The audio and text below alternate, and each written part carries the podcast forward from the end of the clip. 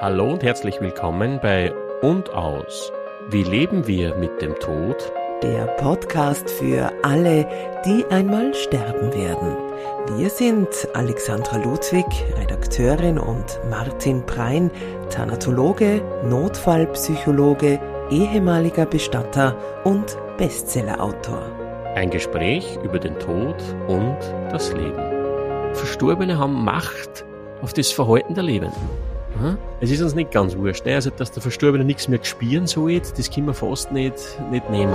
Zweckrational, Leichnam, Überrest, Fleisch, Verwesung, Auflösung, egal im Prinzip und man spürt nichts mehr, es ist vorbei. Oder genau. dann kommen vielleicht auch so Dinge wie bei Amazon, wer diesen Sack gekauft hat, hat auch dieses Kreuz gekauft oder so. Und also der Sarg ist sozusagen ein sehr starkes Symbol des körpergewordenen Todes für den Einbruch des Todes, also für das Chaos, das da jetzt in unseren Kosmos einbricht. Geliebte Oma, geliebter Opa, aber, aber, es könnte da ungut werden. Ne? Urne oder Sarg und wenn Sarg, dann mit schlichtem Baumwollkissen oder doch die Luxusausstattung mit Satin sich selbst im eigenen Garten verbrennen lassen oder doch lieber in 1,80 Meter Tiefe handylos vom körpereigenen Wurm verspeist. Ich spreche heute mit Dr. Martin Prein über Bestattungsvorlieben, psychologische Endlichkeitsreaktionen und warum er persönlich am Ende einfach nur seine Ruhe haben möchte. Hallo Alexandra. Hallo. Martin, in einem unserer ersten Gespräche hast du erzählt, dass dich einmal eine Journalistin mit der Frage überrascht hat, ähm, wie du denn gerne als Leiche aussehen möchtest. Ja. Und du hast originellerweise und vor allem sehr schlagfertig geantwortet und gemeint, alt möchtest du auf jeden Fall aussehen. Ja. Mich würde interessieren, ob du dir schon einmal oder vielleicht sogar mehrfach überlegt oder ausgemahlen hast, wie du bestattet werden möchtest. Ui, ja, ausgemalt, also im Detail male ich mir das nicht aus, aber ähm, was ich auf gar keinen Fall will, will auf gar keinen Fall verbrannt werden. Also mhm. ich will ganz klassisch dieses Erdbegräbnis in die Erde und Ruhe und Stille.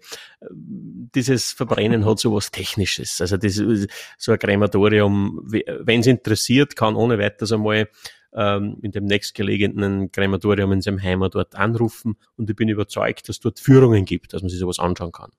Und das ist halt was Hochtechnisches und ich, ich denke mir, ich will nicht dort sterben und dann liege ich da wo herum noch vielleicht eine Woche, 14 Tage, bis ich dran komme zum Kremieren und dann zwei Stunden bei 1000, weiß ich nicht, 700 oder mehr Grad. Äh, und dann, wir werden nicht jetzt zu Asche, wenn wir verbrennen, bleibt dann nicht jetzt irgendwie Asche über wie beim Holzofen, ja, mhm. sondern es bleiben eigentlich so Knochenteile und Knochensplitter übrig. Und die werden dann nur gemahlen und das kommt dann in die Urne. Das ist, die, das ist dann da drinnen. Und dann ist man in so einer Blechdosen und dann steht man da herum. Bis, keine Ahnung, Und das mag ich nicht. Ich will Erde. Es überrascht mich jetzt tatsächlich deine Antwort, ja. weil äh, diese Argumente zu technisch und dann dauert es so lang und so heiß und dann noch zermahlen und dann steht man da so rum, so als würde man es ja noch mitbekommen, ne? Schwingt da ein bisschen mit. Es wäre das irgendwie etwas, was noch Einfluss auf dich haben könnte nach dem Tod. Genau, da sehen wir, wie wir funktionieren, also wie wir ticken. Ja, wir können dieses absolute Ende, dieses absolute Ausgelöschtsein, dieses absolute Nichts mehr spüren, dieses absolute nicht einmal wissen, dass ich ausgelöscht bin, weil es nichts mehr gibt von mir, was das wissen könnte oder wahrnehmen könnte, das ist nicht zu fassen. Mhm. Ja? Und darum kann ich dann auch solche Sachen sagen. Ne? Ich will mal verbrennen. Eigentlich, wie du sagst, ja, kann man ja komplett Pflanzen sein, weil, wie heißt so schön am Lied in österreichischen, wer, wer denkt, das gestorben ist gestorben, sagt der Wurm, als gleich ist jeder gleich. Ja, Stichwort Wurm. Also die ja. viele haben ja eher so, oder ich zum Beispiel, dieses Horrorszenario, was vielleicht gar nicht so stattfindet, aber so dieses Bild, ähm, ich kann mir nicht vorstellen, in einem Sarg langsam vor mich hin zu verwesen und dann vielleicht in Kontakt mit irgendwelchen kriechenden, wurmigen Tieren zu kommen. Ja, nur muss uns klar sein, diese, diese kriechenden, wurmigen Tiere, vor denen du da offenbar graust, die, die tragst schon ein ganzes Leben lang in dir. Also wir werden ja, wir werden ja genau besehen in der Erde, nicht jetzt, wenn wir beerdigt werden, nicht von Würmern aufgegessen, die da in der Erde wohnen. Wir werden ungefähr so 1,80 Meter tief beerdigt. und 1,80 Meter unten ist kein Wurm, ja, es ist tief. Äh, wir werden letztlich äh, von unseren Bakterien aufgegessen, die wir immer schon in unsere äh, Darm, in der Darmflora mittragen. Die sind Zeit unseres Stoffwechselbetriebes, wann der läuft, ruhig und, und erfüllen halt sonst irgendwelche Aufgaben. Und wenn wir tot sind, Stoffwechsel aufhört, wenn wir sozusagen Stoffwechsel befreit sind, dann ähm, fangen die an zum Übernehmen das Kommando und essen uns quasi zusammen.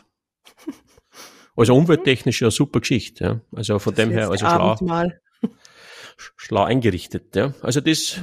stimmt, ja. Also das ist eine unangenehme Vorstellung. Ne, und was ja da mitschwingt, ist ja das auch vielleicht, wenn du sagst, ne, du willst nicht da in der Erde und verwesen und so weiter.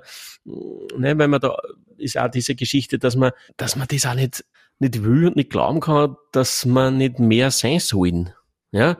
Es bleibt da ein Stück Fleisch übrig, wenn man das jetzt so brutal sagen darf, und das isst sie dann da auf und das sind wir quasi. Und das soll jetzt gewesen sein. Das geht nicht.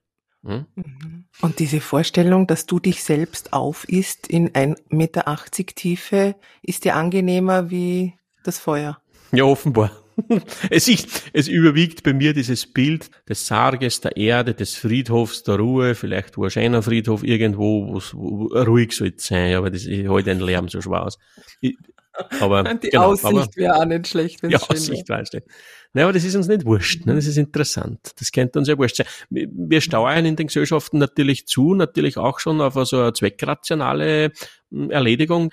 Es gibt mittlerweile Bestrebungen, ich habe das jetzt vor kurzem gelesen, das kann man irgendwo nachschauen, das habe ich jetzt nicht mehr so ganz am Schirm, aber dass man daran arbeitet, dass man uns so ein Kompost sozusagen machen kann, mhm. wo man dann zu Humus quasi verarbeitet werden kann. Das ist auch nicht schlecht. Oder man hat in, in, in Norwegen, glaube ich, oder Schweden, arbeitet man daran an so einer autolytischen Prozessgeschichte, also wo der Leichnam in so, eine, in so eine Art Boiler reinkommt, in so, einer, in so einem Boiler, der wird dann geflutet mit einer Flüssigkeit und innerhalb weniger Stunden anscheinend löst sich der gesamte Körper da in dieser Flüssigkeit auf, also wie ein Brausetabletten. Und das Wesentliche an der Geschichte ist jetzt nicht diese Flüssigkeit, die das kann, aber das Wesentliche an der Flüssigkeit ist offenbar das, dass die Flüssigkeit völlig unbedenklich hinterher ist. Und die kann man dann ganz normal in die Kanalisation entlassen. Hm? Und das ist einfach spannend. Also das ist eine zweckrationale Vorgehensweise mit diesem, ja, mit diesem Todesprodukt sozusagen. Ja. Mhm. Also und fühlt das, sich das, das wäre das was, was dir äh, vorschweben könnte, so dann aufgelöst im Kanal? Ja, ist auch wurscht, ja, ja. Das habe ich noch lieber wie das Feier. Hauptsache ruhig. Hauptsache ruhig, genau. Aber das sind halt alles sozusagen, wo sich die jeweiligen Kulturen so, die jeweiligen Kulturen einigen auf, auf, auf die Bestattungsart und Weise. Die Bestattungsart ist weitgehend kulturell, äh, bis jetzt also vergang, verganglich, kulturell weitgehend von klimatischen Bedingungen primär abhängig. Also mhm. Leid beerdigen kann man nur in Weltgegenden, wo es Erde gibt, wo der Boden äh, von der Gefrierhaftigkeit äh, meistens weich genug ist und so weiter. In, in Tibet oder so kannst, kannst du nicht beerdigen.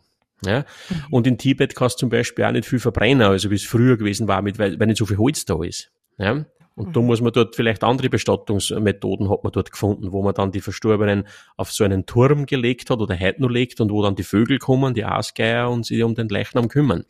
Und das Spannende ist, dass dann um diese Geschichte herum, um diesen vielleicht Bestattungsprozess und die Bestattungsvorgänge, dass das dann auch verheiligt wird. Ne? Die, bei uns ist die, mhm. die Erde halt irgendwie heilig zurück, in Mutter Schoß, der Mutter Erde und so weiter. Oder die Fegel sind dann irgendwie heilig oder vielleicht das Feuer, das dann den Leichnam verbrennt. Ne? Also das, aber mhm. primär sind es klimatische Bedingungen. Also sind es einfach, wie soll man sagen, gegenständlich ähm, Bedingungen. Wie gehen wir jetzt mit unseren Verstorbenen tun? Was ist möglich? Ja. Mhm. Spannend. Als Bestatter, äh, der du ja viele Jahre lang warst, hast du ja unzählige Menschen auch dabei begleitet, genau solche Überlegungen letztlich anzustellen, welcher Sarg, äh, Sarg oder Urne, welche Trauerkarten, welche Abschiedslieder. Äh, wie leicht oder schwierig in deiner Erinnerung waren diese derartigen Prozesse? Ist es immer schnell entschieden oder kann das auch zu Diskussionen führen? Ja, das kann auch zu Diskussionen führen innerhalb der Familie natürlich, ne, dass man sich da uneinig ist, die eine Tochter will das, die andere das. Das, das Hauptding ist eher das, dass sie die Leute vorher meistens mit dem nicht beschäftigt haben, insofern, dass man die Oma gefragt hätte, will sie jetzt verbrennt werden oder beerdigt werden, über das haben wir nie geredet. Das mhm. sind so die Dinge. Aber was mir halt äh, besonders aufgefallen ist, als jetzt von der anderen Seite betrachtet, ist, dass wir Bestatter oder die Bestatter, ich bin es jetzt nicht mehr, also dass die Bestatter sozusagen weitgehend die Bestattungskultur definieren, könnte man sagen, oder die Bilder oder die, die, die Versatzstücke rund um die Bestattung, wie, wie eine Bestattungszeremonie und eine Aufbahrungsgestaltung ausschaut, legt weitgehend der Bestatter vor.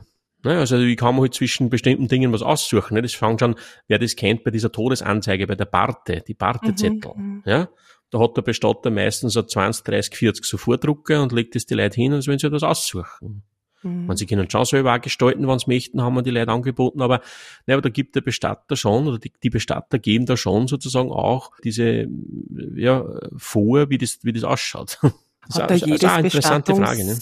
Ähm, jedes Bestattungsinstitut dann auch seine eigene Handschrift im wahrsten Sinne des Wortes? Also, oder ist es irgendwie so fast überall ähnlich? Ja, es ist überall ähnlich. Also, es gibt in den größeren Städten, wo die Bestatter mehr Konkurrenz haben, schon die Tendenz, dass man da äh, auftritt im Sinn von ganz individuell und irgendwie schräg und, und irgendwie anders wie die anderen, ja, und, und das ist jetzt nach Corona kein guter Begriff mehr, aber die Bestatter in Deutschland, die sozusagen ganz gegen die Traditionalisten fahren in diesen Dingen, die hat man genannt die Querbestatter.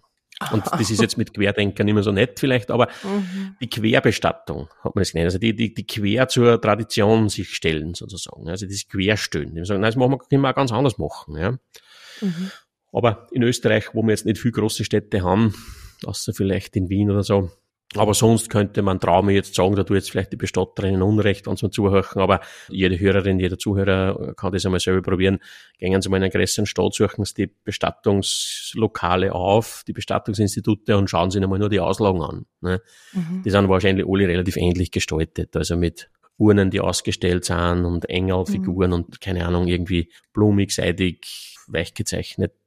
Ähm, weil eine Bekannte hat mir letztens erzählt, da ist der Vater plötzlich verstorben und dass es im Zuge eben dieser Beerdigungsentscheidungen innerhalb der Familie, also genau genommen unter den Geschwistern, eben auch zu Spannungen gekommen ist, weil äh, der eine ganz genaue Vorstellungen in dem Fall vom Sarg mhm. hatte, auch sehr hohe Ansprüche und der andere wiederum der Meinung war, es ist überhaupt nicht wichtig, weil er es eben ohnehin nicht mehr mitbekommt, wo er jetzt liegt. Und mhm. ähm, da zeigt sich ja doch auch, dass in solchen Fragen ganze Ideologien und auch Hoffnungen aufeinandertreffen können. Ja, sicher das, das, ist, das ist ein Problem, aber das müssen sie dann die ausmachen oder der Bestatter kann vielleicht ein bisschen helfen zu moderieren, aber das sind vielleicht eher nur unspannende oder nur wenig herausfordernde Dinge. Wir haben einmal die Situation gehabt bei uns, ähm, wo ein Ehepaar sich getrennt hat, waren aber noch nicht geschieden mhm. und der Mann ist schon mit seiner neuen Partnerin sozusagen, äh, hat er zusammengelebt mhm. und stirbt dort daheim bei der. Und wir haben den abgeholt, den Verstorbenen, und für uns ist das ja nicht relevant, in welchem Verhältnis stehen jetzt die, das ist ja Lebensgefährtin, leben in einem Haushalt. Jetzt war diese Frau für uns die Auftraggeberin. Ja, die Auftraggeberin mhm. für den Bestatter ist die oder der, der mir den Auftrag unterschreibt und nur dem bin ich als Bestatter dann verpflichtet. Der sagt, was passiert, der sagt, wer darf den Verstorbenen sehen oder nicht sehen und so weiter. Ich als Bestatter bin mhm. nur dem verpflichtet. Und so, und wir haben schon die ersten Dinge mit dieser Lebensgefährtin besprochen, dann am selben Tag nur, was die Bestattung betrifft und so weiter. Und am nächsten Tag kommt eine Frau bei uns einer und sagt, sie ist die Ehefrau von dem verstorbenen Herrn sowieso und sie, sie kümmert sich um die Bestattung. Jetzt haben wir diese beiden, diese beiden mhm. Damen da gehabt, wo jede sozusagen äh, die Bestattung übernehmen wollte. Ja, und jeder hat sich im Recht gewähnt. Mhm. Ja, und das war natürlich eine Herausforderung. Also da hat dann mein Chef höchstes diplomatisches Geschick bewiesen. Also wir haben versucht, das zu medieren oder halt versucht, dass wir da irgendwie eine, ähm, eine Lösung herbeiführen können mit den zwei. Aber es war dann natürlich so von beiden Seiten die Fronten so verhärtet und jede mhm. hat dann gepocht auf ihr Recht. Ich habe dann einmal mit einem Freund geredet, der Jurist ist, der Anwalt ist wie wäre eigentlich sowas rechtlich zu bewerten, aber der hat mir auch gesagt, das ist von der Ferne schwer zu entscheiden, das müsste ein Richter entscheiden. Also wer gilt jetzt da wirklich als, als Verfügungsberechtigte mhm. sozusagen? Ja, also die, die Frau nun, mit der er noch verheiratet ist, eine Lebensgefährtin und so weiter. Und mein Chef war ein irrsinnig guter Diplomat und ein irrsinniger guter Menschenkenner und der hat dann gesagt, das ist aussichtslos. Und der hat dann einen Trick probiert, um sie vielleicht zu bewegen, die zwei Damen. Und dann hat er sich vor die Sache gestellt und hat gesagt, na schauen Sie, äh, wir kommen zu keiner Lösung. Mhm. Äh, ihr müsst euch das juristisch ausstreiten, aber bis sowas ausgestritten ist, kann es sein, dass Monate vergängen. Ja? Mhm. Und wir müssen mit dem Verstorbenen irgendwas tun, einkühlen, nur einkühlen, wie man sonst einkühlt, den Verstorbenen bei ein paar Grad. Das geht auch über diesen Zeitraum nicht. Wir müssen den Verstorbenen mhm. eingefrieren. Wir haben eine Gefriermöglichkeit gehabt bis minus 18 Grad. Und dann hat er, dann hat er gesagt, mein Chef zu diesen zwei Damen, und weil wir natürlich wissen, dass es trauerpsychologisch nicht irrelevant ist, zu wissen, wo der Verstorbene in dieser Zeit auch liegt, dass man da ein Bild hat davon, dass da kein Vakuum entsteht in der Trauer, schauen wir jetzt gemeinsam da in den Keller oben und die zeigen ihnen nur diese, diese Gefrierfächer, dass sie ein Bild haben, wo dann der Verstorbene liegt. Ja. Und das war dann sozusagen der Anschluss, dass, dass sie erkannt haben, es war vielleicht jetzt auch im Sinne des, des würdevollen Umgangs und zeitnahen Abschieds vom Verstorbenen vielleicht doch gescheit, wenn man sich einigen hatten. Ja. Mhm. Also aber das ist dann so Geschichten, die da, aber da können wahrscheinlich noch aktive Bestatterinnen und Bestatter unzählige Dinge erzählen und vielleicht laden wir uns eben wirklich da jetzt nächstes Mal dann einmal, oder in mhm. den nächsten Folgen einmal einen guten mhm. ein, ich hätte schon einen guten im Visier, mhm. der uns auch vieles erzählen könnte über so berufsrechtliche Dinge oder ja, einfach spannende Sachen erzählen könnte, weil der viele andere Bestattungen, weiß ich, auch überblickt. Mhm. Da wird viel rein, ich hänge immer noch bei den zwei Frauen, also rein projiziert, wäre interessant, ob die äh, beide darauf gepocht haben, ob ihre Version des Begräbnisses äh, umgesetzt wird oder ob beide ja. darauf bestanden haben, zu glauben, also glauben zu wissen, was der Verstorbene gerne gehabt hätte. Ja, ja, ja, genau, genau, genau. Ja, ja. Ich, das weiß ich dann nicht mehr, wie die das, Aha. ja. Aber okay. es war auf jeden Fall für uns wichtig, dass das gelöst war, weil das einfach, ja, lästig ist, ja. Aber es hat einmal ein Bestatterkollege, ein alter, alter erfahrener Bestatterkollege, weil du das erst ein bisschen so angeschnitten hast, naja, wenn da vielleicht mhm. Familien da sitzen und man ist vielleicht da innerhalb der Familie da irgendwie unterschiedlicher Meinung, das kann man als Bestatter oft beobachten, wenn es da Familie begleitest in dieser Zeit, dass sie dann in der Familie oft große Spannungen auftun. Ja, also die, mhm. wo es eh schon Spannungen gibt und wenn dann Mama stirbt, passiert nur mehr desselben. Ja, und dann schäbert es erst recht so richtig und das hat man natürlich oft intensiv mitgekriegt in dieser Zeit, dass da hu, hu, hu, ganz schön breselt offenbar. Ja. Und Hast du deshalb Psychologie studiert? ja, genau. Das könnte man da brauchen. Äh, und ein, ein alter, erfahrener Kollege hat einmal gesagt, äh, bei so Familiengeschichten, wenn man sowas äh, da präsentiert kriegt oder wenn man da vielleicht sogar droht, hineingezogen zu werden, ja, ähm, dann hat er gesagt, da hilft nur eins, da hilft nur eine Sache, nämlich Turnschuhe. Anziehen und davonrennen hat er gesagt. Anziehen und davon. Okay, ja. der Galgenhumor. Mm, ja. Muss auch da. Na, also eben nochmal zu diesen Geschwistern, was ich gemeint habe mit Ideologien und auch Hoffnungen, die da oft dann in solchen Themen aufeinander prallen, weil die eine hat oder der eine hat offenbar geglaubt, äh, der Papa kriegt es noch mit, wie die letzte mhm. Ruhestätte aussieht, wie sie sich mhm. anfühlt, mhm. die muss hochwertig sein und der andere war der Meinung, eh wurscht, äh, mhm, mhm kriegst eh nicht mehr mhm, mit, muss es nicht ja, das teuerste ja, sein. Ja, ne? Also ja, da dann sich natürlich diese Dinge wieder auf in uns, wie wir erst schon geredet haben. Ne? Das einerseits kann man sehen im Sinne von zweckrational, Leichnam, Überrest, Fleisch, Verwesung, Auflösung, egal im Prinzip und man spürt nichts mehr, es ist vorbei. Und dann gibt's aber die andere Ebene, wo man sagt, naja, nein, mhm. wurscht ist es nicht. Wir gehen auch mit dem Verstorbenen selbstverständlich so um, können wir beobachten, es wird ja noch was spüren. Ne? Wir betten ihn im Sorg relativ weich, haben so einen Bodenteil drinnen, so eine Art dünne Matratze mit einem Polster, zudecken sogar. Mhm. Es ist uns nicht ganz wurscht. Ne? Also, dass man, dass der Verstorbene nichts mehr spüren soll, das können wir fast nicht, nicht nehmen. Ja? Mhm. Das, das fällt uns extrem schwer. Das hat den Grund, weil wir sich den eigenen Tod auch nicht denken können, natürlich. Ja? Wir, wir können uns nur seiend denken. Ja? Mhm. Und, und da schlagt sie das nieder. Und was natürlich auch nicht zum Unterschätzen ist bei dem, ist überhaupt nicht zu unterschätzen, nämlich wiederum diese Vorstellung, wie wir es schon in der letzten Folge bei den äh, Ritualen und Mythen besprochen mhm. haben, diese Vorstellung, doch in uns tief sitzend, dass vielleicht vom Toten auch Gefahr ausgehen könnte, nämlich auch insofern, naja, dass vielleicht doch der Verstorbene aus einer jenseitigen Welt umgreifen könnte oder dass der mitkriegt, wir gehen nicht so sagen mit dem um und dann mhm. könnte schäbern.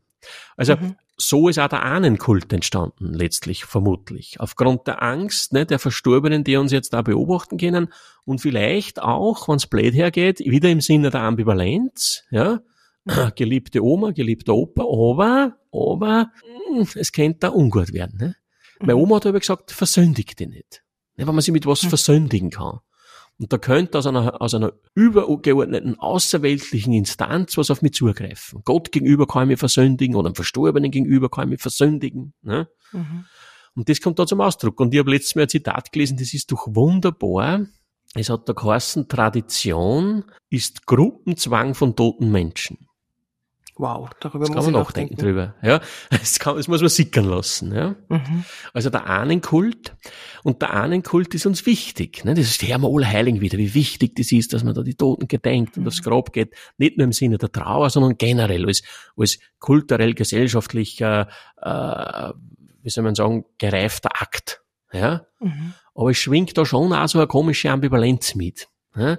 Mhm. Und so haben auch die Verstorbenen, ne? Verstorbene haben Macht auf das Verhalten der Lebenden.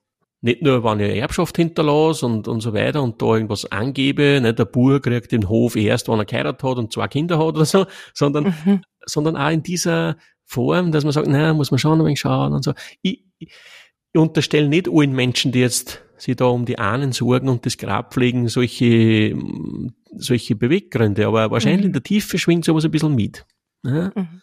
Vielleicht darf man oft sagen, geh, ja, vielleicht oft sagen, geh pfeifen aufs Grab von da oben, lassen wir es auf, ist der Wurscht, da hinfahren. Mhm. Aber nein, nein, nein, man hat vielleicht doch so das, na, wer weiß, ne, das ist, mhm. kein Schäbern. Und, und, und letztlich tut uns der Ahnenkult auch deshalb gut, weil ich stirbe ja auch mal, ja. Und dann weiß mhm. ich, ich bin dann auch Ahne, und das hat auch irgendeine, das ist doch auch irgendeine Form von Unsterblichkeit. Von, mhm. zumindest einer symbolischen so Unsterblichkeit. Ich bin dann auch Ahne, und ich gehe nicht weg quasi. Bleibt irgendwie da. Mhm. Das ist eine Form von Unsterblichkeit. Mhm, ist auch so ein Stück weit, ist mir jetzt eingefallen, dieser, dieser vorauseilende Gehorsam, ne? Also ja nicht die, mhm. ja, irgendwie so die potenziellen, auch wenn man nicht wirklich daran glaubt, aber möglichen Geister zu besänftigen, ja, genau. ja nicht zu provozieren. Genau. Äh, und das, den guten Sarg wählen. Genau. Und das, der Gute sagt, das kann einerseits, wie du sagst, das ist so die Geisterbesänftigung, dass man da jetzt Frieden ist und dass es nicht ungut wird und dass nicht auf einmal in der Nacht daherkommt oder, oder sonst was passiert, dass man krank wird, dass in der Familie auf einmal, ja, einfach Unruhe entsteht und so weiter. Und hinter dem allem steckt aber auch, und gerade in den Landregionen, ein gewisser sozialer Druck. Ne? Mhm. Ah, okay. Du würdest die jetzt in einer Landgemeinde schwerer tun, wahrscheinlich zu sagen, du, die Oma, das da wir da eh, wurscht. So, ja, na, das muss schon. Mhm. Ich habe das zum Beispiel als Bestatter manchmal erlebt, dass man muss dann mit den Drahten ja dann einmal ganz konkret eben werden. Ähm, man muss einen Sorg aussuchen, also die Drahten müssen sie einen Sorg aussuchen, dann kommt in die Sorg halt so eine innere Ausstattung rein, so eine Einbettung nennt man das, eh, wie ich erst gerade gesagt habe, Bodenteil, Decke, Polster und so weiter und so weiter. Mhm das nennt man eine Einbettung. Ja, das, ist, das ist diese Innen, dieses Interieur, könnte man glaube ich sagen, oder die Innenausstattung von so einem Sarg. Und da haben wir zum Beispiel bei uns in der Bestattung verschiedene Qualitäten oder verschiedene äh, ja, Qualitäten gehabt von der die ganz einfache, billige Baumwolleinbettung, die sehr schön und schlicht war, das wäre meine zum Beispiel, ja, wenn ich meine brauche. Dann, dann Wenn's du mal ja nicht sagst. Ja, Bist du bis, bis auf zum, zum, zum, zum Satin. Ja, Satin, es waren schon ein mhm. teurer Satin. Und dann haben halt die Leute diese Muster gezeigt, die sagen, schauen Sie, wir brauchen dann eine Einbettung für den Sorger, da können Sie was aussuchen. Ich tat für die Oma vielleicht die ganz schlichte Baumwolleinbettung und so, aber, oder diese Satin-Geschichte. Mhm. Und dann haben die Leute gesagt, das war dann manchmal sogar, dass dann die Angehörigen gesagt haben, äh, sieht das dann noch wer? Und ich gesagt, na, wenn Sie nicht wollen, sich das niemand mehr. Außer Sie wollen Sie dann am offenen Sarg nicht mehr verabschieden. Ach so, na, dann nehmen wir die Baumwolle. Ja? Also die billigere. also, falls aber die Nachbarn da auch noch mal reinschauen könnten oder das sehen oder der Sarg offen wäre, dann, dann wird man schon die teurere nehmen, ne? dass die Leute sehen. Ja, für Thomas schon ein Satin-Bettwäscherlein nicht an. Ne? Ah, ja, ja, das hört das ist ein sozialer Druck nicht dahinter. Auf. Mhm. mhm. Jetzt habe ich gelesen, dass man in Deutschland, also sicher vermutlich auch bei uns, aber dort habe ich es halt äh, gelesen, ganz viele Bestattungsinstitute anbieten einen quasi online, ein Online-Service, wo du mhm. sehr viel quasi selbstständig zu Hause äh, bei Beerdigungen schon äh, organisieren, auswählen kannst. Mhm. Äh, aber vor allem auch dein eigenes Begräbnis schon äh, kostenlos vorgestalten ähm, mhm. und auswählen, bis mhm. hin zu welchen Sarg eben, eben welche Lieder und so weiter. Ähm, hast du diesen Trend, so als einer ist, mitbekommen und, und, und hältst du das jetzt auch aus psychologischer Sicht als eine spannende Auseinandersetzung oder sinnvolle äh, mit der eigenen Endlichkeit? Nein, ich habe es nicht mehr mitbekommen. Zu meiner Zeit waren wir da noch nicht so weit, äh, mhm. Internet und, und so, aber ja, das wird kommen, ne? das wird immer mehr kommen und das ist der Zug der Zeit wahrscheinlich, da wird es wahrscheinlich eine App geben und da kann man das alles sehen. ja, finde ich interessant, wenn ich sage, ja, kann man das alles schon einmal vorab da irgendwie äh, äh in Warenkorb legen. Ne? So, mhm, oder genau. dann kommen vielleicht also Dinge wie bei Amazon, wer diesen Sack gekauft hat, hat auch dieses Kreuz gekauft oder so. Und das kann, na, aber ja, mein Gott, ich finde, ja. Aha. Es ist ja, das ist ja nichts Neues. Also das hat es ja in analoger Form immer schon gegeben. Also mhm. es hat es bei uns in der Bestattung auch gegeben, dass Leute zu uns gekommen sind, zu Lebzeiten und gesagt haben, sie möchten einfach alles geregelt haben und das bei uns hinterlegt haben, dass die Kinder nicht belasten mit diesen Dingen. Ah, okay. Und so eine letztwillige Verfügung sozusagen. Und da hat man alles vom welcher Sorg, welches Gewand wollen sie anhaben, bis, bis, bis ins kleinste Detail vorher ausmachen können. Mhm. Und man hat es auch zahlen können schon vorher. Ja, da kann man das alles ah. zahlen und dann ist die Geschichte erledigt. Das hat es immer schon gegeben. Das haben Leute am Land eh privat immer gemacht. Meine Oma hat 15 Jahre lang oder länger immer schon eine Mappen gehabt, also eine Mappe. Und da hat mhm. alles drinnen gehabt. Ähm, welchen Batespruch will sie einmal da drauf haben. Da gibt es also Sprüche auf diese Batezettel. Wer muss in Sorg tragen? Weil das war in einer Landgemeinde in einer kleinen Landgemeinde, wo meine Oma gelebt hat, da war es durchaus üblich, dass die Angehörigen dann in Sorg tragen zum Begräbnis. Mhm. Und dann war schon ein Sparbuch drinnen, das Geld. Ne? Und meine Mutter hat das mhm. gewusst, wo das alles ist und wann stirbt. Und dann hat die, die Mappen hat schon immer gehabt. Also ich glaube, die hat schon 15, 20 Jahre gegeben, äh, weil meine Oma ist recht alt geworden, 95 fast. Und mhm. meine Oma ist schon seit, ja, ich glaube, seit spätestens 80 ist da gestorben. Also hat sie immer wieder gesagt, nein, das nächste Jahr, da lebe ich nicht mehr. Nächstes Jahr, ah, okay. ja, wer weiß, ob ich nächstes Jahr noch bin. Also, ist eben schon schnell. Und, also das ist Die Mappe war immer dabei. Die Mappe war, war immer, immer dabei, ja. Griffbereit. Und die war immer griffbereit. Ja, das hat es ja immer schon gegeben. Und dass das jetzt digitalisiert wird, klar. Und das, das senkt wahrscheinlich auch Heimschwelle, ne? weil jetzt ein Bestatter reingehen und das jetzt dort real machen ist vielleicht. Mhm. Aber mehr kann ich dazu nicht sagen. Vielleicht gibt es Bestatter, die das kritischer sehen und so. Aber ich, ich denke mir halt, das ist der Zug der Zeit und das wird kommen. Ja. Also das wird immer mehr mhm. werden wahrscheinlich. Ja. Hast du da auch schon äh, ungewöhnliche Anfragen gehabt? Also kann ich mich so beerdigen lassen oder wo kann ich das schon einzahlen oder diese Sachen?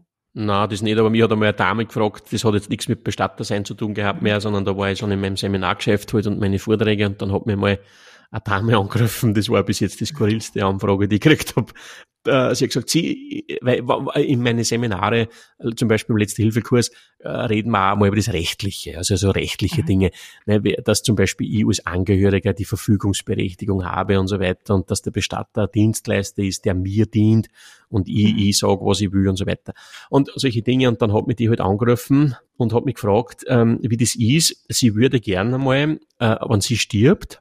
Dann hätte sie gern, dass sie ihre Kinder bei sich daheim, also bei ihr daheim, also wo sie jetzt mhm. wohnt, diese Frau, in diesem äh, offensichtlich Haus mit Garten, ähm, dass, dass die Kinder dann sie im Garten verbrennen können. Also sie wollte quasi, okay. dass, dass wenn sie stirbt, äh, dass dann die Kinder daheim, ihre Angehörigen, einen Scheiterhaufen, einen Holzhaufen aufrichten und sie da verbrennen im Garten. Wie das rechtlich ist. Ja. Mhm. Und ja. Ja. Ich habe jetzt okay. da rechtlich habe ich gar nicht gescheit was sagen können, weiß ich nicht mehr genauer, weil es natürlich, ich glaube, das nicht ginge, weil es gibt ja sozusagen, wir haben äh, Bestattungspflicht und da gehört auch dazu, naja, auf welche, wo wird wie was bestattet. Also das mhm. Verbrennen darf nur im Krematorium stattfinden, so stellen wir das vor halt, ja. Aber ich habe sie dann darauf aufmerksam, gemacht, was anderes macht. Mhm. Das Rechtliche habe ich da gar nicht relevant gefunden, sondern eher das Praktische. Ja, weil ja da doch für mich dafür halt ein bisschen eine naive Vorstellung dahinter gestanden ist, ein naives Bild, dass man jetzt da ein paar Holzscheilen aufschlichtet, die ja, Verstorbene da drauflegt und anzündet und dann macht es einmal Fuff, ja, so wie bei einer Boppendicke Schachtel und dann ist es verbrennt. Mhm, mhm. und ich habe das dann in plastisch offenbar, zu plastisch für sie offenbar in Details geschildert, wie ich mir das vorstelle, wie so ein Leichnam da am Holzscheilhaufen verbrennt. Mhm. Ich habe viele Brandopfer abgeholt oder Menschen, die irgendwo verbrannt sind in irgendwelchen Häusern oder, oder Holzhütten. Und das ist kein schönes Bild. Ja, und sie muss jetzt vorstellen, da stehen die Kinder daneben und sollen da zuschauen, wie sie da vor sich hin verbrennt. Das ist ja un völlig unrealistisch. Ja, das dauert ja auch eine Zeit lang. Ja, das ne? dauert, also das, ist ja schwer dramatisierend. Also das ja. ist ja nichts, was sagst du, ja, das macht ja. mal, macht's mal Puff und dann, und dann hat sie halt gemeint, na ja, aber in Indien wird das auch gemacht. Aber dort das habe ich mir jetzt gedacht, dass die ja. irgendwie vielleicht da ja, äh, sicher, als Vorbild ja, sich irgendeine andere Kultur genommen genau, hat. Genau, genau. Mhm. Aber dann habe ich natürlich erklärt, dass man in Indien dort das seit Menschengedenken macht und man dort mhm. auch Zeremonienmeister hat und auch Leute, die das beaufsichtigen und auch dort ein Know-how hat, wie man sowas macht. Die riesen ja, mhm. die richten ja riesige Holzstöße auf, ja. Äh, schmieren dann auch den Verstorbenen mit einem Beschleunigungsmittel ein, also mit einem Fett oder so, dass es nur besser brennt und, und so. Und das sind ja riesige Holzstöße, wo das dann alles verschwindet drinnen. Also das ist ja nicht so, aber das, das war einfach eine witzige Anfrage. Und man muss sich auch vorstellen, ne? man muss sich vorstellen, also es gibt ja sowas gesetzlich, sowas wie die, die Pietät und die Pietät ist ein hohes Rechtsgut. Und die mhm. Pietät ist sogar sozusagen ein überindividuelles Rechtsgut. Also das Recht fragt nicht, was erlebst du oder ich oder sonst wer ist pietätvoll oder pietätlos, weil das kann eben weit auseinandergehen. Ne? Mhm, mhm, und das Pietätsempfinden kann weit auseinandergehen. Das habe ich schon als Bestatter gesehen.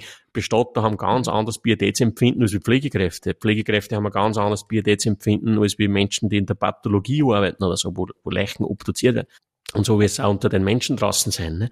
Aber das überindividuelles Pietätsempfinden geht es da im Recht, ne, was offenbar die Allgemeinheit als pietätlos empfindet. Mhm, mhm, und man kann davon ausgehen, dass die Allgemeinheit als pietätlos empfindet, wenn da in jedem Garten jetzt irgendwer auf einen Scheiterhaufen verbrennt wird. Jetzt könnte man sagen, ist eh mein Grund und meine Oma, ja. Aber mhm. jetzt stell dir vor, das sind deine Nachbarn, ja, und du sitzt gerade Mittag bei der Jausen draußen auf der Terrasse und dann kommt da mal so ein Rauchschwader um, ne, wo, die, wo, wo da die Mutter verbrennt wird. Ja, also das ist ja, unvorstellbar. Völlig unrealistisch. Ne? Also das, mhm. aber man also wollen sich das halt vielleicht. Also kann das gar nicht halten. Ne? Also Nein, nichts geht da. Ja. Mir sind dann, glaube ich, in dem Gespräch mit ihr damals noch einige rechtliche Dinge eingefallen, die man vorstellen könnte. Aber, mhm. aber ihr hat das Bild dann, dieses Ausmalen des praktischen Vorstellungs, dieses, dieses Verbrennungsaktes hat dann irgendwie gerecht. Mhm. Sie war mir dann auch ein bisschen bes, glaube ich, weil ihr das da so, ja, so zerstört hat, glaube ich. Oder ihr spirituelles Bild ja, vielleicht vom, ja, ja ja, ja, schon, schon. Das ist, genommen. Ja, hat mir leid aber das ist halt, ihr, ihr, und, und vor allem, die, das, das kannst du den Kindern nicht zumuten. Ne? Also das kann man nicht. Weißt du, ob sie das mit ihren Kindern vorab besprochen Nein, Hat nein, nein, sie wollte es zuerst mit mir besprechen. Ich habe eh gesagt, oh, ja. sie soll es einmal fragen, die Kinder, die werden sagen, das tue ich sicher nicht. Ja. Also ich habe ihr dann gesagt, ich zünde meine Mutter und wenn sie es nur so möchte, man lebt dort nicht an. Ja. Also das, das kommt ja nicht. Ja. Aha. Aber das ist dann halt so. Das ist halt, das ist halt wie allem, wie bei vielen Dingen, aber beim Tod ganz besonders, ne, so aus sicherer Distanz ist man ja. sich da schnell mal irgendwo sicher. Ne? Aus mhm. sicherer Distanz ist man sich so sicher, naja, wenn ich einmal stirb, dann möchte ich. Ja? Oder wenn ich, einmal, wenn ich, einmal, wenn ich im Sterben liegt, dann möchte ich. Oder wenn ich weiß, dass ich morgen stirb, dann da ich. Ja? Das sagt man aber nur aus sicherer Distanz. Wenn es wirklich so weit ist, ist von dem wahrscheinlich gar nichts mehr da. Ja? Da ist nicht mehr viel vorhanden was man jetzt noch tat. Weil man sich das gar nicht vorstellen können, wie es dann ist und so weit ist, im Sinn von, wann jetzt weiß, ich, ich, ich werde bald sterben, weil ich eine Diagnose kriege und so. Also diese Geschichten gerade im Zusammenhang mit dem Tod sind schnell gesagt, das ist nicht, das ist zu wenig. Mhm. Auskunft. Mhm. Weil du dieses Pietätsempfinden angesprochen hast und diese Unterschiede in den einzelnen Berufsfeldern, ja, du hast Bestattung, Pathologie, mhm. Pflegebereich, ähm, kannst du das nochmal ein bisschen äh, verifizieren, wie du das meinst? Also wo, wo, worin da zum Beispiel die mhm. Unterschiede mhm. liegen? Ja, zum Beispiel in einem, in einem Umgang mit dem Leib oder mit dem Leichnam im Sinn von zum Beispiel, wenn wir einen verstorbenen Anzug haben in der Bestattung, ja, dann, dann, dann hat das vielleicht für einen Außenstehenden ziemlich wüt ausgeschaut, sage ich jetzt einmal. Und das ist aber gar nicht wüt gewesen, sondern es schaut nur so aus, weil wir zum Beispiel das Hemd, wenn man jetzt mit einem Hemd anzieht, dann schlürfen, lässt man vorne mal reinschlürfen und dann krempelt man diesen, also das zieht man mal von vorne an und dann krempelt man das so rauf, oder ich kann es jetzt schwer, nur, nur sprechend kann ich das schwer erklären. Also man krempelt dann das Hemdunterteil hoch zum Hals mit dem Kragen und schiebt es dann hinter den Kopf und dann zieht man den Hemdunterteil hinten den Rücken entlang runter, zack, links und rechts. Ja, und das macht man oft mit so einem schnellen links und rechts gemeinsam, eins, zwei, drei, zack. Ja, dass man es schön überbringt. Und sowas würde zum Beispiel vielleicht Pflegekräfte sagen, ma, wie die umgehen, so wild und so schnell und so ruckig und so zackig. Ja? Mhm. Pflegekräfte gehen da vielleicht viel sanfter um und viel ja, gefühlvoller. Ja, und die Leute auf der Pathologie oder Anatomie, die Leichen aufschneiden, Organe entnehmen, Köpfe abtrennen müssen, mhm. umschauen und tun oder in der Anatomie ja, zu Forschungszwecken und für die Medizinstudentinnen, wieder ganz andere Pietätsregeln. Ne? Also da haben wir als Bestatter gesagt, boah, ja, das sind schon ein bisschen wilde Hunde und so, ja. Ne? Also mir hat zum Beispiel also eine Prosekturgehilfe hassen, die oder Obduktionsassistent, die den Ärzten in diesen Pathologien, Anatomien assistieren. Ähm, jemand auf der Pathologie, nein, die Pathologie ist sozusagen im Krankenhaus, jemand stirbt im Krankenhaus und die Pathologie schaut sich dann zum Beispiel vielleicht den Leichnam an, macht eine Obduktion, öffnet den Leichnam, man nennt es eine innere Leichenschau, weil man vielleicht schauen will, ja, was war da jetzt mit dem Herz und so weiter. Ja, geht es um die Klärung von Krankheitsverläufen und so weiter. Ja? Und dann gibt's die Anatomie. Die Anatomie, das sind sozusagen die Verstorbenen, die sie der Wissenschaft zur Verfügung stellen und wo man im Dienste der Wissenschaft, Studenten und so weiter, halt sie dann den, den, des Leichnams annimmt. Man nennt es mhm. eine anatomische Verwertung. Und das nennt man deswegen anatomische Verwertung, weil der Leichnam wirklich verwertet wird. Ja? Also der mhm. wird vielleicht wirklich in seine Bestandteile äh, zerlegt, wenn vielleicht die Arme abtrennt, der Kopf abtrennt, weil da kümmern sich dann die plastischen Chirurgen und machen vielleicht äh, Gesichtskonstruktionen und, und solche Sachen. Ja? Mhm. Und Leute oft von der Pathologie haben oft gesagt, na, in einer Anatomie könnt ihr nie arbeiten. Ja? Mhm wo aber der außenstehende Mensch sagen würde, ja, Alter, ich mein, was du da tust, das ist auch schon nicht mehr wurscht. Ja. Also das, auf, was kommt es da noch an? Ja. Aber das ist so, ja, spannenderweise. Ja. Und das sind ja diese unterschiedlichen Pietätsempfinden. Und vielleicht, weil du das Wort Pietät jetzt da wieder, also was du das gesagt hast, bei der Folge letztes Mal, wo wir uns unterhalten haben, Rituale, Mythen, äh, da haben wir dann ja festgestellt, diese starke Ambivalenz, die wir dem toten Körper oder dem Tod und vor allem den Leichnam gegenüber erleben können. Mhm. Nicht, dass wir einerseits die Vorstellung haben, der könnte uns vielleicht was tun, gefährlich werden, unrein, gefährlich, alles, was wir da geredet haben, diese Rituale, die dazu dienen, oft auch, um den Verstorbenen nicht zu erzürnen und alles, was wir da beschrieben haben. Und dann gibt's dieses Gefühl von Ruhe, Stille, Friede, heilig, geweiht. Also diese Ambivalenz. Und das Wort Pietät drückt genau diese Ambivalenz aus, weil Pietät ist ein anderes Wort, das Synonym für Ehrfurcht. Hm? Mhm. Und da haben wir wieder die zwei Seiten drin, Ehre und Furcht und wie wir letztes Mal schon gesagt haben, Respekt. Und Respekt ist sozusagen eine verdünntere Form von Ehrfurcht. Also das Pietät, das äh, kann man auch sagen, ist vielleicht auch ein Stück weit, wir haben letztes Mal, glaube ich, eh gesagt, wir kommen in den meisten Fällen erst über die Furcht zur Ehre. Ja. Und natürlich erleben das nicht alle, ne? Viele auch mit dem Verstorbenen deswegen respektvoll um, weil man sagt, das ist ein Leben gewesen und mit und so weiter. Verstehst? Also das ist schon klar. Es ist nicht alles mhm. immer nur von dieser Angst getragen, aber irgendwo schwingt es doch oft mit, ja. Schwingt es mit, ja. Spannend, ja. Also ich stelle fest, ich hänge mit dem Kopf noch mit den Bildern, die du jetzt da so aufgezählt hast. Äh, da habe ich noch zu tun, ähm, mit was zum Beispiel alles in einer Pathologie und so weiter äh, stattfindet. Äh, du hast ja auch in deinem Doktorat dich mit vielen dieser mhm ich sage immer Todesberufe, aber das sind sie ja nicht. Ne? Also, Leichenberufe. Leichenberufe, ich krieg's nie mhm, raus. Mhm. Äh, forschend beschäftigt, da werden wir uns auch in einen, in einem der Folgen mal intensiv auseinandersetzen, mhm. was du da alles äh, so mhm. erforscht hast und mhm. herausgefunden hast. Ähm, mhm. Vielleicht noch mal jetzt zu, zu den Särgen und zur Bestattung, zu diesem Prozess, wo wir heute schon so viel geredet haben. Mhm. Interessant zu beobachten, finde ich, ist ja auch immer, dass eben bei Särgen die eigene emotionale Meinung, sage ich mal, äh, oft viel vielfältiger oder stärker ausfällt, wie es im, im Vergleich zu einer Urne. Also da reagiert man eher, oder ich zumindest, eher gelassener, wenn ich die sehe, mhm. als wie wenn ja. ich auch zufällig einen Sarg bei einem mhm. Unfall oder so mhm. sehe. Ja. Das ist klar, der Sarg ist sozusagen ein viel stärkeres Symbol in unserer Kultur des Todes. Der Sorg kommt sehr stark äh, von den Empfindungen, alles was wir um einen Leichnam schon gehört haben in anderen Folgen, äh, dem heran. Also der Sarg ist sozusagen ein sehr starkes Symbol des körpergewordenen Todes. Der Sorg ist ein sehr starkes Symbol für den Einbruch des Todes, also für das, für dieses Chaos, das da jetzt in unseren Kosmos einbricht. Mhm. Das ist ein viel stärkeres Symbol. Äh, die Urne ist viel zu abstrakt. ist viel zu mhm. abstrakt. Dieses kleine Dosal ist viel zu abstrakt. Man kann beobachten, wenn man zum Beispiel, wenn Menschen das schon mal erlebt haben, äh, Hörerinnen, Hörer, wenn jemand verstirbt, dann gibt's ja manchmal äh, vom Ablauf her das Ritual, dass man vielleicht am Vortag vor dem Begräbnis oder zwei Tage vorher am Land, bei uns nennt man das das Wacht, das Wachten, sagt man im Dialekt, das Wachten oder das Beten. Ja, also, dass man am Tag davor, bevor das Begräbnis ist, sie in der Kirche trifft, in der Leichenhalle trifft, gemeinsam mit den Trauernden und die Trauergäste und beten dort und, und nimmt sozusagen schon mal sein erstes Mal Abschied. Also, das gibt's in, in mhm. jeder, in jeder Region heißt es anders.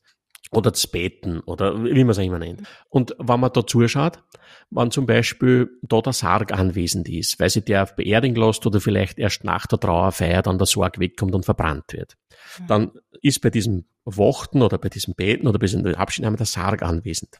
Und dann ist es meistens ganz gerne in diesen Leichen oder Verabschiedungshallen so gestaltet, da steht der Sorg aufgebahrt, das ist flankiert mit, mit, mit Kerzen oder, oder, oder Licht, Haltern und so weiter, äh, Kandelaber, glaube ich, hassen die, ne? Und davor steht meistens ein Tischchen vor dem Sorg mit, mit dem Foto vom Verstorbenen, mit, der Bad, mit dem Batezettel, Blumen und vielleicht Weihwasser zum Besprengen des Sarges und so weiter. Und wenn man da beobachtet, wann Trauergäste da reingingen, dann gingen die dorthin vor dieses Tischchen, wo dahinter dann der, der Sorg gleich im Anschluss steht und dann wird vielleicht der Sorg besprengt und dann kommt vielleicht der Arbeitskollege vom Verstorbenen auch nochmal und, und, und legt dann vielleicht nochmal so die Hand am Sorg drauf oder klopft nochmal so kurz drauf, so wie wenn man jemand auf die Schulter klopfen würde und sagt, mhm, vierte, lieber mhm. Freund. Ja, so. Mhm. Also die Leute wenden sich dem Sarg zu. Dasselbe Arrangement bei so einer äh, Feierlichkeit kann man auch haben, wann der Verstorbene vielleicht schon verbrannt wurde. Das kann oft sein, dass die Leute sagen, wir wollen den Opa gleich verbrennen lassen und dann da wir erst mit der Urne diese ganzen mhm. Trauerfeierlichkeiten machen. Und dann ist es genauso gestaltet manchmal, dass da in dieser Aufbahrungs- oder Leichenhalle diese Urne steht. Davor steht das mhm. Tischchen mit Foto und Blumen und Battezettel und Weihwasser und was auch immer, genauso wie wenn der Sarg da wäre. Mhm. Und da kann man dann beobachten, wann Leute da reingehen, dass sie die Leute dem Foto zuwenden, das da steht. Mhm. Und nicht der Urne. Mhm. Ja? Okay. Die Urne ist viel zu abstrakt. Und wenn da auf dem Verstorbenen das Foto steht, wenden sie die Leute eher dem zu. Und wenn der Sorg da steht, da hat man das Gefühl der Anwesenheit des Verstorbenen viel mehr. Ja? Mhm. Als viel stärkeres Symbol des Todes. Da gab es sicher noch viel mehr zum Sagen über dieses Symbol des Sarges. Aber es Aber ist halt kulturell Also es ist viel zu abstrakt, also in mhm. dieser Urne. Also ich habe mhm. das auch erlebt. Und genau, ja. Weil, also da ist immer dann dieser Satz, jetzt ist sie weg für mich, ja. Ist, genau, ist sie genau. Das ist man nicht mehr, kann man nicht mehr Körper greifen, da. Ja. Darum beschäftigen wir uns ja im Letzte-Hilfe-Kurs, aber das ist eine andere Baustelle, aber in meinen Letzte-Hilfe-Kursen beschäftigen wir uns ja mit der Frage der Bedeutung des Begreifens des Todes, wie wichtig das für Menschen sein kann, sie nur mehr leiblich zu mhm. verabschieden. Es kann für Leute wichtig sein, die verstorbene Oma oder den Vater oder den Bruder nur mehr sehen, nur mehr berühren, nur mehr streicheln zu können. Mhm. Und es kann aber für Menschen schon oft sehr wichtig sein, wenigstens nur den Sarg zu haben. Ich habe jetzt gerade mhm. wieder eine Familie begleitet, wo sie die Mutter tragischerweise das Leben genommen hat. Und da war es für eine Tochter extrem wichtig, kurz vor der Verbrennung, kurz vor der Kremation des Sarges, nur mal kurz den Sarg sehen zu können. Nur mal beim Sarg, Sarg zu sein, mhm. den Sarg bei der Mutter und wissen, sie liegt jetzt drin. Sie war nicht mehr anzuschauen, weil die Todesumstände äh, mhm. sehr unschön waren. Und aber genau, also eben, und das, mit der Urne hätte das für sie das nicht mhm. gehabt. Also es spielt auch trauerpsychologisch. So genau, also auch trauerpsychologisch spielt es eine große Rolle, diese, diese Stärke dieses Symbols sozusagen oder diese, mhm. diese Körpernähe, wenn man so will, oder diese, mhm. ja, genau was, da, da geht es um das Begreifen des Todes im doppelten Wortsinne für die Trauernden natürlich. Ne? Mhm. Trauer symbolisch für die Angehörigen, aber eben auch vielleicht, wie soll ich sagen, äh, Prätrauer symbolisch für einen selbst, wenn man sich ja, mit ja. dem eigenen Tod auseinandersetzt und, und äh, hast du auch äh, erlebt, dass manche sich gefragt haben, ob man in seinem Sarg nochmal aufwacht? Also ob man nicht irgendwie das Handy noch mit rein. Ach so, du meinst die Scheintodgeschichte. Ja, ja, ja, ja. ja, das ist was uraltes bereits, ne, diese Scheintodphänomene. Diese Scheintodphänomene, dass die Verstorbenen, ähm, das, die hat es früher wirklich viel gegeben. Ne, Scheintod, dass man, mhm. das heißt, man, man, man hält Verstorbene für tot, sind sie aber nicht. Ja? Mhm. Und das war früher sehr viel, weil früher äh, war sozusagen den Tod festzustellen weitgehend den Laien überlassen. Hm? Ärzte hat es in der Dichte gar nicht gegeben. Und Ärztinnen und Ärzte haben damals auch gesagt, wenn der schon tot ist, geht uns das nichts mehr an. Ja? Und jetzt haben das Laien gemacht und wir haben Laien das damals gemacht und haben dann geschaut, ob der noch atmet oder nicht und wenn er nicht mehr atmet, wird er tot sein. Und jetzt wissen wir heute, nur, nur weil man da momentan keine Atmung merkt oder gespürt, heißt das noch gar nichts. Ja? das weiß jeder, der einen Erste-Hilfe-Kurs hat. Und jetzt hat man damals viele Menschen für tot gehalten und hat sie vielleicht schon hergerichtet Richtung Aufbohrung, Richtung Begräbnis. Und dann hat man vielleicht doch bemerkt, halt, der schnauft noch. Oder der ist, der ist vielleicht wach geworden. Ja, wieder. Mhm, mhm, und jetzt war natürlich folgendes klar. Das ist natürlich folgendes klar geworden damals. Bei wie viel Leuten haben wir auch geglaubt, der ist tot, der war es nicht, wir haben aber nichts mehr bemerkt und haben ihn beerdigt und der ist nachher nicht mehr munter geworden. Lebendig begraben mhm. zu werden. Mhm. Und weil es diese Scheintodphänomene so oft gegeben hat, jetzt hat die Angst in der Bevölkerung damals so um sich gegriffen, dass an das einmal selber passieren könnte dass ich lebendig begraben werde, dass die glauben, ich bin tot und die glauben eh. Und ich bin's nicht. Mhm. Das ist eine Horrorvorstellung. Ne? Das ist eine Horrorvorstellung. Und äh, jetzt hat man damals auch, das kennen vielleicht manche Leute, ne, von, von früher hat man da so, so Sicherungseinrichtungen gebaut, dass man dem Verstorbenen ein Schnirl um den Finger gebunden hat, mit einem Glockerl verbunden, mhm. dass er leiten kann, falls er munter wird. Oder, oder Menschen, die Geld gehabt haben. Oder so. Genau, haben sie so eine Art Fanfare mit eingraben lassen, genau. die, die, die bei der Erde oben ausgeschaut hat vom Grab, dass er ausblasen kann. Also wer vielleicht in der Nähe von Wien wohnt oder mal nach Wien fährt, unbedingt bitte in Wien am Zentralfriedhof gibt es das Bestattermuseum und da sind solche Skurrilitäten ausgestellt, was man damals um einen Schein dort drin hat. Und spätestens ab der Maria Theresia hat man dann begonnen, dass man gesagt hat, man muss dem Einhalt gebieten, dieser Scheintod-Geschichte. Mhm. Und der Franz Witten, das war der Leibarzt von der Maria Theresia, der hat dann angefangen, Leichen zu untersuchen. Und man hat festgestellt, hoppala, äh, da gibt's Veränderungen am Leichnam, die äh, sichere Todeszeichen darstellen. Ja, also es gibt mhm. Veränderungen, das sind sichere Todeszeichen, die er der Laie wahrnehmen kann. Zum Beispiel Totenflecke, Totenstarre, Fäulnis und so weiter. Ja? Und dann hat die Maria Theresia die Totenbeschau eingeführt, dass diese Ärztin machen muss und so weiter und so weiter. Und heute, heute sagen die Gerichtsmedizinerinnen, Pathologinnen einhellig, den Begriff Scheintod kann man eigentlich streichen. Das gibt's nicht mehr, ist obsolet mhm. geworden aufgrund der Erkenntnisse, die wir haben und Vorschriften, die wir haben. Jeder Bestatter weiß, wenn er einen Verstorbenen bei sich im Bestattungsinstitut hat, zwei, drei, vier, fünf Tage, das ist definitiv. Ja, gibt's keinen Zweifel. Ja. Es ist vielleicht den Tod festzustellen in dem Moment für einen Notarzt, wo der da einen Herzinfarktpatienten reanimiert, schwierig. Das ist schwierig. Ja. Aber wann dann der Tod sicher ist und dann zwei, drei Tage vergehen oder Stunden vergehen, dann wird's immer, wird's immer klarer. Ja. Aber die Angst ist halt nur da. Die Angst ist nicht weg vor dem lebendig begraben werden. Ne, wir haben erst geredet, du hast mir ausführlich gefragt wegen Verbrennen oder Beerdigen. Und das kann jetzt jeder Hörer und jede Hörerin probieren. Erzählt's bitte, liebe Zuhörerinnen, erzählt's Uli von dem Podcast und erzählt's mal die Leute, hey, die haben da geredet über das und das. Und wenn man mit Leuten über das Thema Tod redet, dann, was ich ja auch viel tue, und dann sagen die Leute oft, ja, du, wenn ich einmal stirb, will verbrennt werden. Ja, und wenn Leute so selbstsicher sagen, dass sie verbrennt werden wollen, frage ich immer nach und sage, du, äh, warum willst du verbrennt werden? Und da gibt's meistens nur zwei Antworten von den Leuten auf diese Frage, warum sie verbrennt werden wollen. Die erste ist die, das ist die häufigste, die kommt, dass die Leute sagen, genau was du gesagt hast, Alexandra, äh, ich will nicht da in der rein und verwesen und das mit die Würmer. Ja? Mhm. Da sagen oft Leute, ja, das Verbrenner sagen oft Leute, kommt mir hygienischer vor. Ja? Aber die zweithäufigste Antwort, warum sie Leute verbrennen lassen wollen, und auf die Frage warum, ist eben, die zweithäufigste ist die, dass die Leute sagen, naja, falls ich Schein tut, war, dass sie das erledigt hat. Dass mir das nicht passieren mhm, kann. Ja. Dass ich da mhm. vielleicht lebendig irgendwo eingraben werde und dann wach werde, Horrorvorstellung. Wie du sagst, man könnte heute ein Handy mitgeben oder so. Ich ne? wollte gerade sagen, ich bin noch nicht überzeugt, ob ich dann bei meiner Bestattungs-App nicht doch verfüge, dass ich mein Smartphone ja, nicht was passiert, mit rein, ja. im vollen Akku äh, mit ja, rein in den Sarg soll. Ich, ich, ich weiß nicht, wie es... Ach so, du bist ja nicht beerdigen lassen. Ne? Aber wenn du den verbrennen lässt, dann ist es vorbei. Also stimmt, brauche ich, ja, brauche ich nicht Ich bin der mit Beerdigung, ich brauche Handy. Du, aber du da ist halt die Frage, nicht, ja. ja, ich bin der, ich bin der Beerdigung. Ich, aber die Frage, ich weiß nicht, ob 1,80 Sekunden bis da mein Empfang ausschaut, aber äh, das sollte man vorher probieren. Das sollte man probieren. ja. Apropos probieren, was. hast du jemals dich in so einen Sarg gelegt im Rahmen deiner Bestattertätigkeit? Nein, das habe ich nicht an. Nein, das habe ich nicht an. Das scheint mir zu ich kann es nicht genau sagen, ich bin jetzt da kein Moralapostel oder kein Ding, aber das scheint mir zu, da ist mir das Thema zu wichtig sozusagen, um, ich kann das nicht genau sagen, ja. Ich, wir werden in einer anderen Podcast-Folge, glaube ich, da nochmal drauf kommen, hoffentlich, ähm, nämlich, mh, mm, wie tun wir mit unserer eigenen Todesangst und die mhm. Angst ist behauptet viel handlungsleitender in uns tätig dauernd, als wie was uns bewusst ist. Und man glaubt halt oft, na ja, die Angst am Tod kann man sie nehmen, indem man sie auseinandersetzt. Aber wie sollte man sich mit dem Tod auseinandersetzen? Das ist gar nicht so einfach. Ja? Mhm. Und nur weil ich eine Lebensversicherung gemacht habe oder weil ich die Kinder gesagt habe, was ich mal will, wann ich stirb, welchen Sorg, welchen Grabstein, welches Kleid will ich anhaben im Sorg. Oder weil ich beim Bestatter, der Tag der offenen Tür gehabt hat, im Sorg Probe gelegen bin, bin ich mir nicht sicher, ob ich mich mit dem Tod beschäftigt habe, da dabei, und ob das der Angst, die unter der Rationalität lauert und ihr Wirkung treibt, sozusagen, mhm. ob das denn beikommen kann überhaupt wer das tut, soll es tun. Von mir aus, ja, ist, ist lustig und meistens wird es auch lustig dargestellt und gibt's Fotos und, und, man macht ein Selfie und man will der Welt zeigen, na, schau, der tut sich da jetzt nichts an und legt sich da ins Sorge und weil der mit dem Tod sozusagen einen Umgang hat, dass sich dem stellt, aber äh, Vorsicht. Mhm.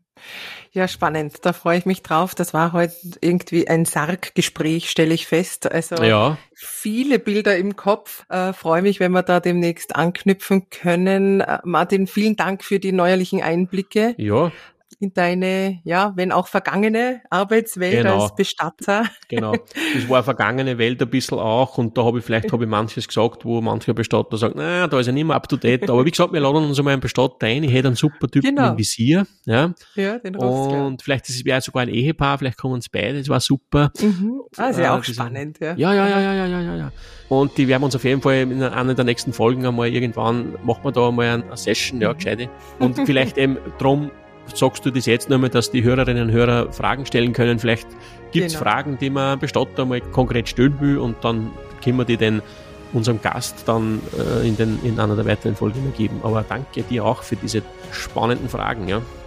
Unbedingt auch eure Fragen stellen, eben vielleicht sogar zu dieser ganz konkreten ähm, ja, Bestatter-Thematik, Sarg-Thematik und wie wir es vielleicht haben wollen oder auch nicht. Ganz genau richtig. Auf meiner Homepage gibt es auch ein paar Hilfestellungen zum Thema. Ich bedanke mich auch ganz herzlich, dass Sie alle dabei waren, liebe Hörerinnen, liebe Hörer. Und vielleicht sehen wir uns oder hören wir uns eben das nächste Mal wieder. Genau. In diesem Sinne und aus. Und aus. Baba. Baba.